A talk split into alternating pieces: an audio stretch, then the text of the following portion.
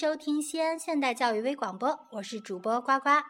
本期节目呢，我要向大家比较正式的介绍我们的嘉宾，嗯，小小爱同学。Hello，大家好。嗯，为什么要比较正式的介绍呢？其实，嗯，听我们节目的大家都知道，往期我们的节目嘉宾都是我们现代教育的老师，呃，这期节目就不一样了。嗯，小小爱同学曾是我们现代教育的学员，对吧？嗯，对的。嗯，也是学习了初级日语的课程。嗯嗯，所以也是作为我们现代教育官方微信的忠实粉丝呢，呃，那么就是和我们今天一起。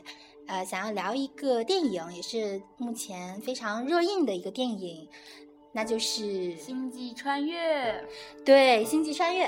那好，这部电影啊、呃，我现在跟大家就 坦白的讲哦，我真的还没有看，呃，但是我微博呀、朋友圈呀，有好多人都非常强烈的推荐这部电影，所以我本人也是很期待的。嗯，那下面呢，就先让我们小小爱同学给我们简单的介绍一下这部电影吧。好的，那个啊，下面由我给大家介绍一下这部影片。那个这部电影呢是由华纳出品，英国导演克里斯托弗·诺兰编剧并执导。大家知道这个导演吗？很棒的，很有才华的一个导演哦。不知道哟。那个一会儿我给大家介绍一个，介绍一下这个导演哈。嗯。那个这部电影是由奥斯卡影帝马修麦康纳还有安妮海瑟薇主演的一部科幻巨制级电影啊！啊，就是好像都是俊男靓女来。对呀、啊，男的帅，女的靓嘞。嗯，啊，这部电影于十二十一月十二日以 IMAX 二 D 的形式在中国登陆各大影院，以抢眼的票房表现和压倒性的好口碑称霸十一月电影档期。对，最近好像大家都在谈论这个。对啊，立刻，然后一一首映便在网络上掀起了一股星际热，科幻迷怒赞宏大视效嗨到不行，理工男淡定解读影片秒变男神哦。从各方的口碑口碑来看呢，这是一部非常棒的电影。嗯，确实，嗯，我也是看到那个微博呀、朋友圈上面有好多人都在推荐这部电影，但是好多人就是说，呃，如果没有一些物理的知识，包括一些天文的知识，好像对这部电影，呃，总有一些看不懂。啊、呃，我们今天也是要请，哦，我们理工出身的小小爱同学来给我们，呃，讲一下里面的这些，呃。呃，天文的一些术语啊、包括一些比如说虫洞啦、一些黑洞啦这些东西啊、那我们呃，我作为一个物理小小白呢，可以可以先嗯问一下，呃，小小爱同学，你是很喜欢这类的电影吗？啊，其实呢，其实有朋友就定义我是一个大片控吧。我挺喜欢大片的电影，然后呢，嗯，就是它那个我非常喜欢那个场景，因为它是在太空里边的那些场景，在生活中我们是不常见的。嗯、对，而且那种场景是非常的美丽漂亮。嗯，如果就是在荧幕上看的话，会有更好的效果，所以我不想就是说错过这样一个机会，所以就对专门去看了这部电影。嗯，这部电影有 3D 版吗？啊，没有。啊，哦、想必想必你还不了解那个克里斯托弗·诺兰导演吧？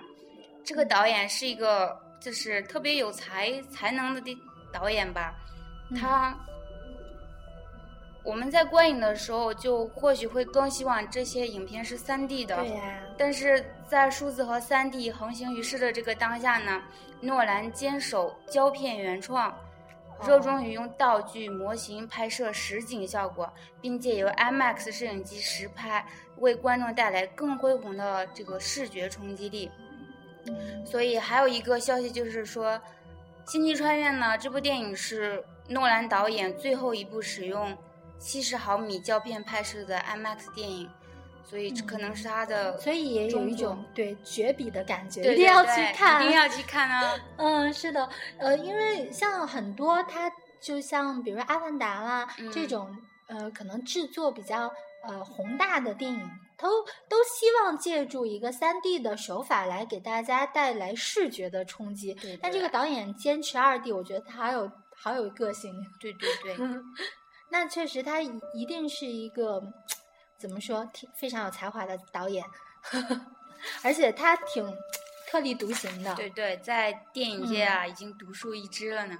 嗯，那就给我们讲一下这些电影中，我们如果想要呃看懂这部电影，我们要呃了解一些什么知识？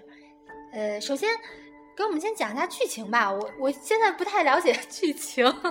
其实呢，这个呃，这个故事发生在应该说是以后吧，未来吧。嗯嗯，它是以地球末日危机为一个大背景，未来地球环境就急剧恶化。我在那里边也看到了特别大的沙尘暴，你知道吗？嗯，农业生产已经无法挽救了。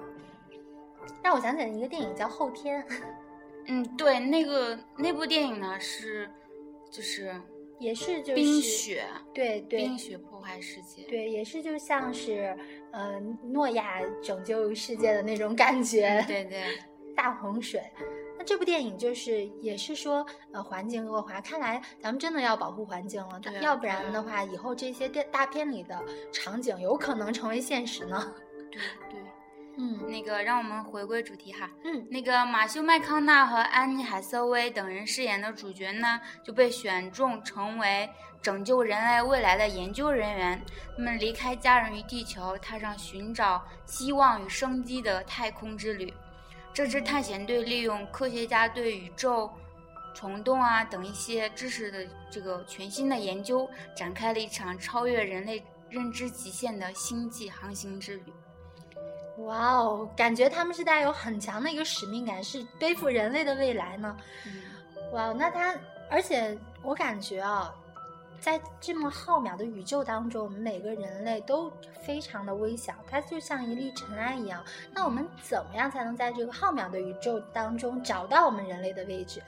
嗯呃，怎样找到呃人类的位置呢？其实就是我这一这一行人呢，他们呃与家人分离之后，要踏上这样一个未知的旅程，其实是特别需要勇气的。嗯他们在经历过各种磨难之后，这这里面有同伴的牺牲，也有同伴的背叛，但是最终他们靠着一种毅力，或者说对自己、对地球的热爱吧，反正对生命的一种执着。执着，嗯嗯，终于在一个新的星球上找到了，就是说适合自己人类居住的一个地方。嗯，确实后后面的结局也是一个好的结局哦。嗯，对，非常完美的。嗯，那我们说到这儿，我们先听一首歌吧。嗯，行。嗯，那我们小小爱给大家推荐一首，啊，大家知道林肯 Park 吗？知道，啊，他他是那个摇滚风格非常浓厚的一个乐队对我也很喜欢哦。啊啊，这首歌呢是他们为变形金刚做的一首主题曲，嗯，名字叫 What I Have Done。啊，确实一看你就是个大片控，好吧？我们一起来听这首歌。「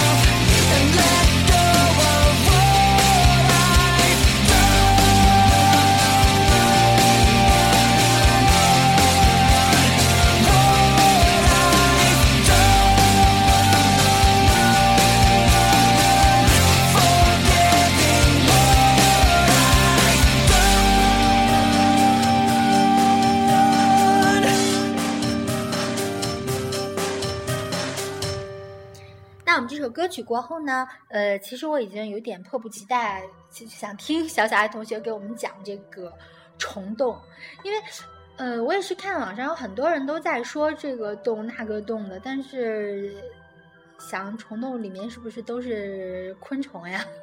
哦，这个肯定不是啊！太空中生物是无法存活的，所以说不可能就存在物种，它只是一种很形象的一种描述吧。嗯，只是虫洞又称为爱因斯坦罗森桥，它是上世纪三十年代由爱因斯坦和纳森罗森在研究引力场方程时假设的。所以说，认为透过虫洞可以做瞬时的空间转移，或者说是时间旅行。哦，黑洞，黑洞，我大概大家都应该能听到一些听的比较多的，就是黑洞啊。对。就是黑洞好像是能把什么任何物体吸进去，然后就消失掉了，是这样吗？嗯，这个其实，其实，在现代生活中呢，就是说。黑洞还没有证明说是存在或者是不存在的，嗯嗯，但是在当初被提出来的时候呢，就是黑洞是由一定质量的那个恒星在核聚变反应的时候燃料耗尽而死亡后发生的一个引力坍塌产生的。哇，好高深！它的质量呢是非常巨大的，体积却十分的小。它在产生引力场极为强烈，以至于任何物质或者说辐射在进入到黑洞的一个临界点的时候就无法逃脱，所以说就会产生被吸进去这样一个现象。嗯，在我脑海中的黑洞应该就像是我们海面上那种巨大的漩涡或者是龙卷风的感觉。就是会被吸进中间去，是这样吗？哦，对对对。哦，那与黑洞相对，好像还有个白洞哦。哦，这个更听得少了，这个我真的就完全不知道怎么回事了。其实吧，就反正很多事情都是对立的吧，有黑也有白。这样说有点儿，嗯，有点儿不太严谨哈。但是白洞就是说，嗯，在广义相对论所预言的。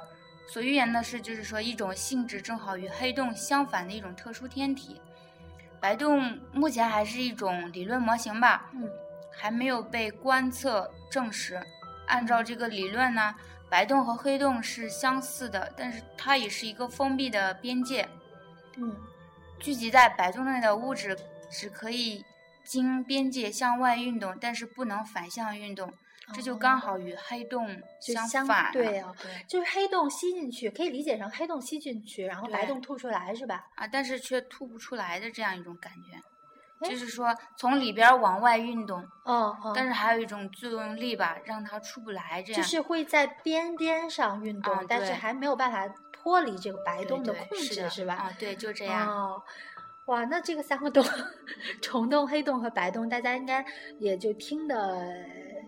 明白一些啊，呃，虫洞呢，就是说，嗯，可以让物物质物体瞬间转移，然后黑洞呢是能把物质吸进去，白洞是能把物质吐出来，啊，那就是这样子。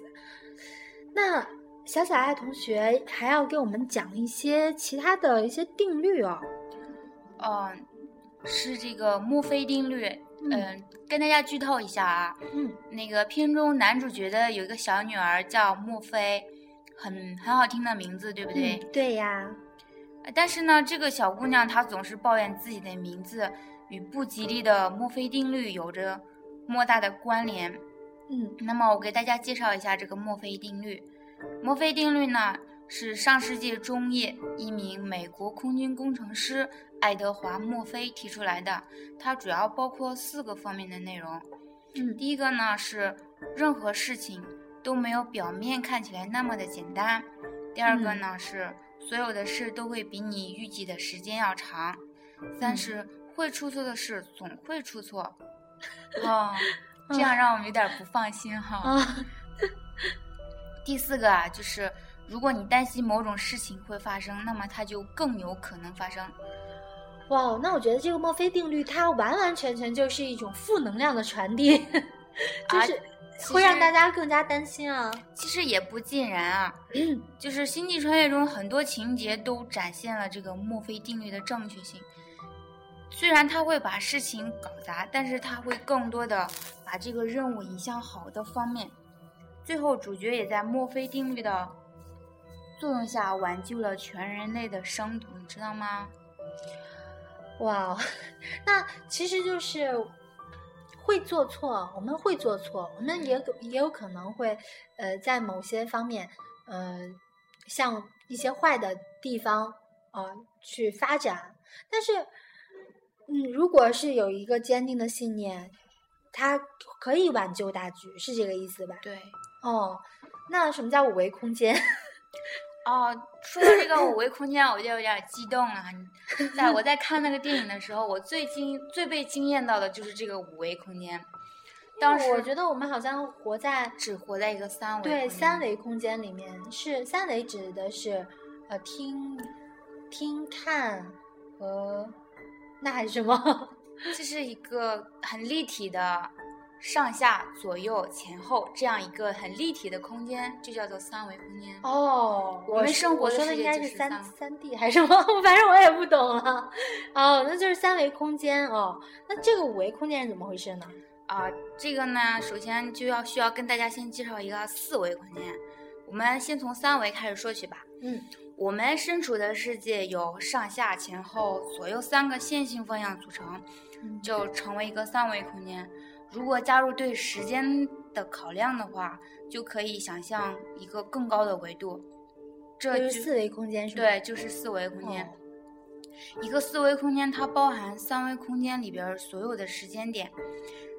在一个四维空间里边，是那个不同的时间点就会像山峰洞穴一样实质存在，可以供人穿行其间。每个人的不同选择呢，都会令世界产生不一样的变化。但是这些无数的可能性结合在一起呢，就会构成了这样一个五维空间。就是在最最后的星际穿越的高潮部分，主角坠入一个高级生命体为他打造的一个五维空间里边儿。其实这个生命体就是未来的人类，被被他们拯救后，呃，更加的聪明，创造一个为他创造了一个这样的五维空间哈。其实这个五维空间可不可以理解成是人类的意意念念力所造造就的这么一个空间？就是包括呃咱们现在的呃平行的一个空间，然后包括时间，然后五维空间就是我用念力，然后创造一个包括时间和空间的这么一个第另一个维度的空间，是这么回事吗？嗯，不是的，其实哇，我说了这么多，原来错了 啊！可能你不是特别了解，或者说你没看那个电影吧，或许不是特别了解。但是当你真正去看的时候，你会发现，其实我们只是生活在一个三维空间里边，这种现象会在太空里边出现，因为这个五维空间是主角掉入黑洞之后哦所看到的，所以说在我们生活的空间中它不多，嗯。其实，如果掉到黑洞，去会到其他空间内吗？嗯，黑洞里边会产生一些扭曲吧，时空的扭曲。所以说，这方面其实我还是不太懂啊，可能。哇哦，其实也没有人真正掉进黑洞过吧？如果掉进黑洞再要返回咱们这个世界，可能他就会告诉我们了。那下面一个叫拉萨路，这个是什么意思？这个连空间都没有，好歹空间也能让我们想象是一个空间，这个完全是个名字吗？人名吗？啊，拉萨路呢？它是圣经里边记载的一个故事，就是我给大家讲这个故事啊，就是有一个叫拉萨路的人病危，来不及等到耶稣的救治，他就已经死了，但是耶稣却一口断定他可他将复活。果然呢，等到第四天之后，拉萨路就从山洞里走出来了，证明了耶稣的奇迹。影片中就拉萨路出现了很多次，在那个宇航员的会议室上面墙上就挂着“拉萨路”这样一个字样，暗示着就是老教授，就是片中女主角的父亲，他对地球人必死的命运早已心知肚明。但是。之后，男男主角看到女儿的录像后，就是说也领悟到了这样一个宿命，就说出了拉萨路这样一词。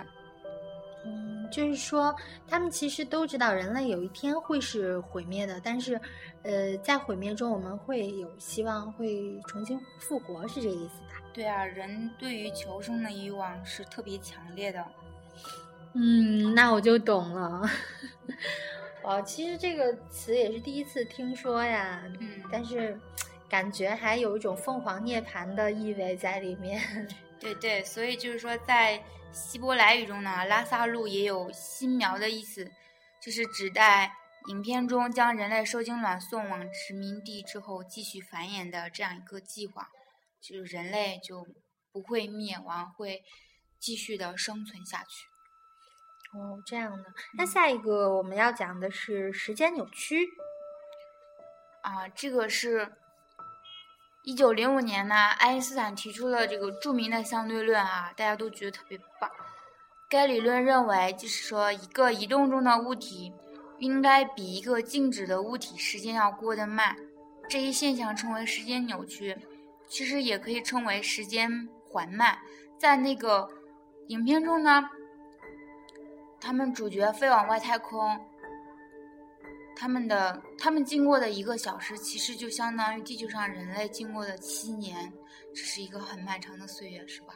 嗯，其实就是我感觉就是因为它的呃宇宙飞船嘛，大家都知道它可能飞的速度非常的快，可能是以光速那种计的，嗯，是吧？所以说它可能在飞的时候，它的一个小时可能就相当于我们的几年，哦，但是。呃，如果说时间扭曲，但是比如说我的，比如说我开一个车，我跟我站在路边，这个怎么样扭曲？我真的就用大脑是想象不来的。其实呢，这个跟那个速度有关。如果当初我们在高中学物理的时候，说是这个速度要达到光速才会有这样的效果，所以说就是一般我们开车的速度。其实就近似于零了，近似于零了，这样就没有不会说产生这种效果，所以一般就感觉不到。哦，但如果呃想象一下啊，如果我开着的是呃航天器宇宙飞船，哇，那可能光速行驶，哇，那可能是不是我我如果返回来，我是不是会年轻一些？啊，这样你会相对于地球上的人。因为你才过了一个小时，他们却已经过了七年。哦，那那我比如说，我我去太空旅行了一圈回来之后，我男朋友已经老老的不像样了，我还是这么年轻，我想想好爽。那我们下面就呃讲一个我比较喜欢的一个词儿，那就是休眠。好，我们嗯经常就是说。在现实生活中会看到这样的新闻，就是，嗯，有人突然如果发生雪崩的话，嗯，一个人被压在雪里边，他的身体迅速的变冷。当然，他的那个时候他的细胞的活性还在，但是是瞬间被冻住的那样的情况下，呃，但是过了二十年，这个人被发现了，被复苏以后，他仍然身各项身体机能良好，还活着。嗯，这样其实我们就可以称之为休眠。呃，那睡美人其实是一种休眠了。但是我我我有点不能理解的一点就是，你想，如果被雪埋住了之后，它其实是不能呼吸的，它身体细胞它都在活跃当中，但是它没有办法呼吸，它的氧气没有办法打给它的身体送达，这个时候它是。是怎么样活的？其实好难理解。那个温度就是下降的特别快嘛。嗯，就是我们身体里边最多的就是水分，百分之七十以上就是水分，所以在零摄氏度以下，我们就迅速被冻住了。哦，其实就是属于血液当中都已经结冰了，是这样子。对，就是细胞在分裂的过程中，它。就被冻住了，就一直定型了，就一直在那样的状态下，它不会说接着分裂下去，它就被定住了。一旦，嗯，它被复苏了之后，那个还是那样，细胞还是那样继续分裂下去。哇，所以说，嗯，那其实其实现在如果，呃，现在还有办法把人复苏吗？如果咱们现在的科技水平下，嗯，其实，在影片中是被实现了的。嗯嗯，就是说生物学上真正的那个休眠理论，指的就是将人体急速啊，注意急速哈，冷冻到摄氏零下一百九十六度哈，让细胞停止活动，相当于进入某种形式的永生啊。对呀，人如果这样子的话，会不会？如果一个人想得到永生的话，他就赶紧找个地方把自己迅速一动，然后比如说我我现在我是得病了，我不想死，我把自己迅速一动，然后呃可能是过了几十年或者几百年，我想看以后未来的样子，我再把自己找一个人帮我解冻，然后我就我就看到未来的样子，我觉得这样很好啊。对啊，这是一个很美好的假设，是吗？对。好吧，那我们下一个这。个这个是个人名吧？这个对，叫迪伦·托马斯。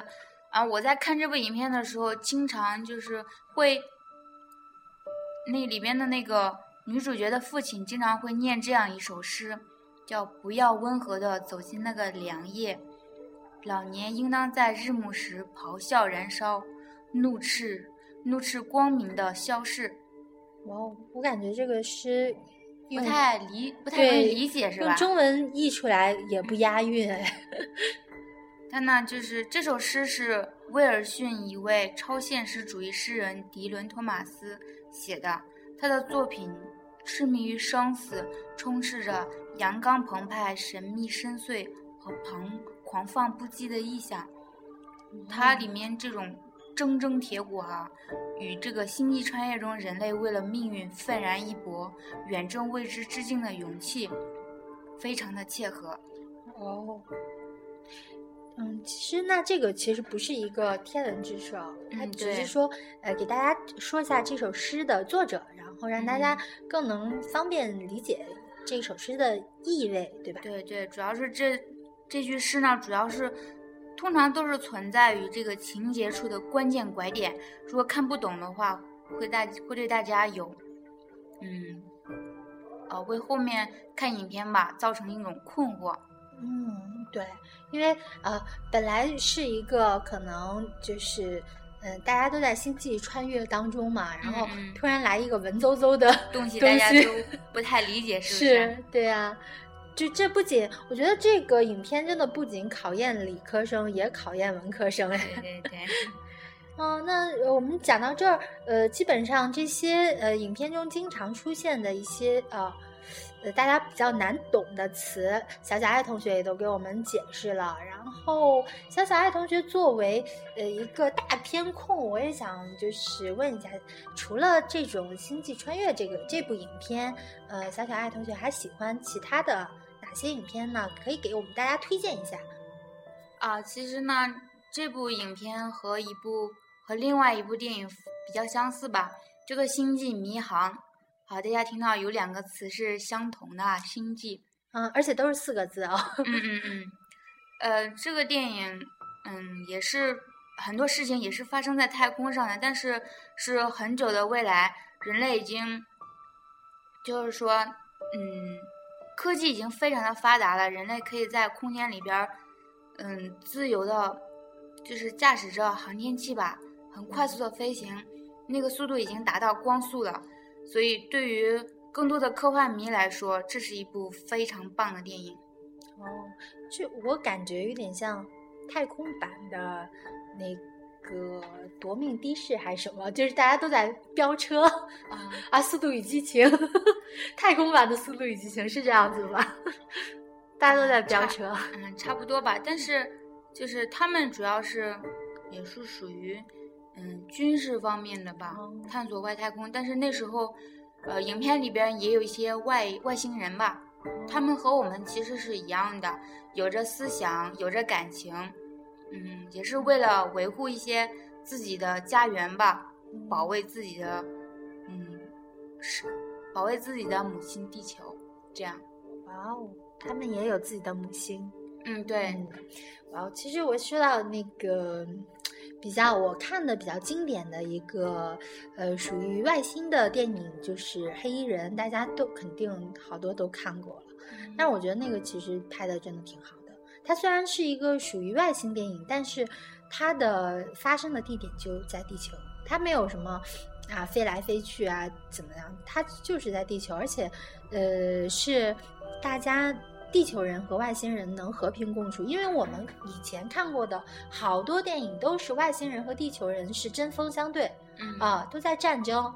呃，为了可能是外星人出于某种原因要毁灭地球，或者是地球人要怎么怎么样干掉外星人，但是这部电影我觉得可能是以和平为主流吧。我觉得这样的电影其实很对我的胃口。呃，大家如果没看过，可以再去看一下。我觉得我推荐的好没用呀，大家肯定都看过嘛，好经典的呀。哎，尤其是那个，就是那个棒啊，那个消除记忆的那个棒，然后在脑门上一扫，你就就忘了。对就会忘掉，忘忘掉你看到的一切。嗯，然后我就觉得每次考试前是不是有个人在我脑门儿嘣儿过一下？然 后那我不聊不聊这些，呃，小小爱再给我们大家推荐一部电影吧。电影是吧？嗯，呃，想必大家都已经看过那个《地心引力》了吧？但是没看过。但是我还是特别想给大家推荐一下，嗯，它是一个太空嗯逃难的逃难的这样一个电影，就是说，嗯，他们的那个嗯空间站吧，或者说是嗯他们的飞行器，就是遭到了一个嗯宇宙里边的碎片的一个破坏，然后导致。嗯，导致很多的队员都牺牲了，只剩下片中一个女主角，经历了种种匪夷所思的那样的困难，最终带着一个很传奇的故事回到了地球。哇哦，感感觉听到你说的就感觉很传奇了。他一个人吗？对，就他一个人，最后只剩下他一个人了，而且他是承载着我们，嗯，我们的天宫一号。不对，是天宫一天宫上面的一个神舟飞行器回到地球的，因为他们的嗯遭到了破坏，没法用了，所以他们借用我们的飞行器回到了地球。中国的飞行器？对对。对，哇神舟神舟，我发现现在是美国拍的吧？美国的嗯很多片子都加入了很多的中中国元元素。嗯，这也让我们中国人感觉看片子的时候，有一种骄傲在里 面。也有骄傲的地方，也有一些亲切感。有的时候，嗯呃，把中国人拍的有点狗血，这个就不说了。哎，包括那个，呃，那个那个叫什么来着？哎呀，有点忘了，《环太平洋》。《啊环太平洋》你看了没？哦，那个电影我看了一半，后面没有看下去。哦，《环太平洋》里面也有中国元素，它是就是有点像那个艾拉，就《新世纪福音战士》的那种感觉。嗯他们是在那个铠甲里面嘛，嗯，然后里面也有两个就是中国人，也是穿着那种铠甲，让我一下子想起那个啊，不知道你看那个电影有什么感受？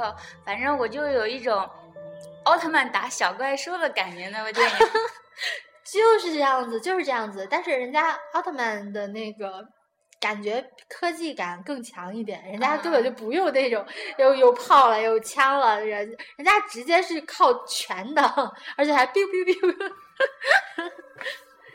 好，我们说这么多，还再来听一首歌吧。嗯，是那个大家喜欢《暮光之城》吗？这首歌是《暮光之城》的主题曲，也是林肯 Park 唱的，叫做《Leave Out All the Rest》。哇哦，嗯，那我们就一起来听这首歌吧。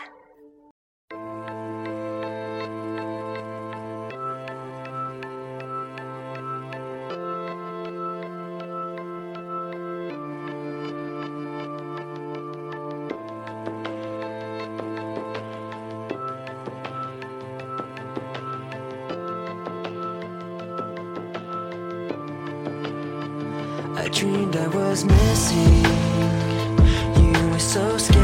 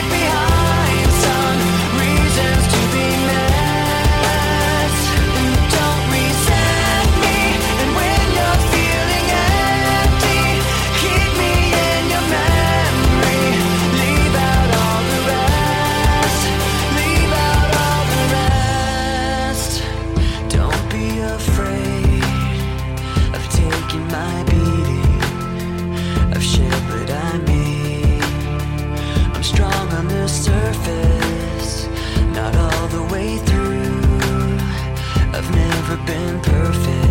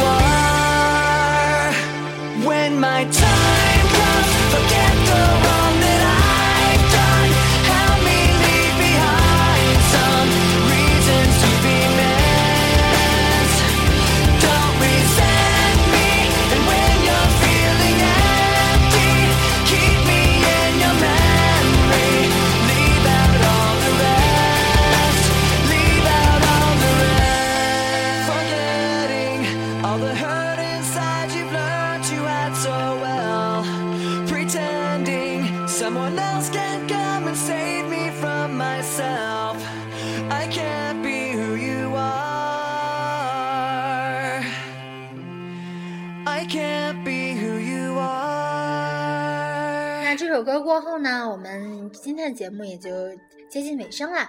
那呃，还是给我们做一个小小的广告哦，就是嗯，大家都知道送电影票的那个活动了。上期呃，小武同学和小段同学也给大家呃说过这个，我们来参加我们现代教育的试听课，就可以得到一张马达加斯加的 3D 版的影票。那具体的详情可以关注我们的官方微信，呃，微信搜索“现代教育”或者呃“现代教育”的首字母三六九都可以添加，然后呃就可以来参加我们的活动啦。那么今天就先和大家说再见啦，拜拜。拜拜。